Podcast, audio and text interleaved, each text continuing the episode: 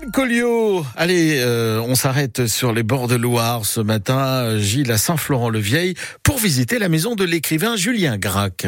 Depuis 2012, la maison de Julien Gracq a accueilli une cinquantaine d'écrivains et d'artistes, de chercheurs en résidence ou en séjour de création. Cet été, vous pouvez la visiter. Jérémy Fabre. On accueille euh, durant toute, euh, toute l'année euh, entre 15 et 20 auteurs sur des périodes de 1 à 2 mois pour qu'ils puissent venir travailler et leur offrir un cadre propice à, la création. Alors, Julien Gracq est un auteur reconnu et parfois un peu méconnu qui est publié chez Corti, qui a publié on va dire une petite, une petite vingtaine d'ouvrages.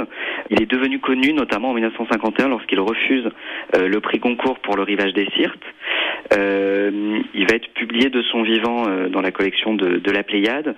Et euh, dernièrement, au mois d'avril, est sorti un inédit qui s'appelle La Maison et qui retrace son, son parcours entre euh, Varade et Angers, entre V et A dans son, dans son livre, en bus lorsqu'il allait travailler à Angers. Donc Julien Gracq est un auteur de, de, la géographie, du paysage, des bords de Loire, qui va travailler sur, sur le paysage, notamment, notamment imaginaire, qu'il va reconstituer dans, dans certains de ses, de ses livres. Et vous pouvez trouver toutes les informations sur notre site internet euh, maisonjuliengracq.fr. Vous avez rendez-vous du mercredi au samedi. Tous les renseignements sur le site du musée Julien Gracq, situé à Saint-Florent-le-Vieil, entre Angers et Nantes. Merci beaucoup euh, Gilles Colliot.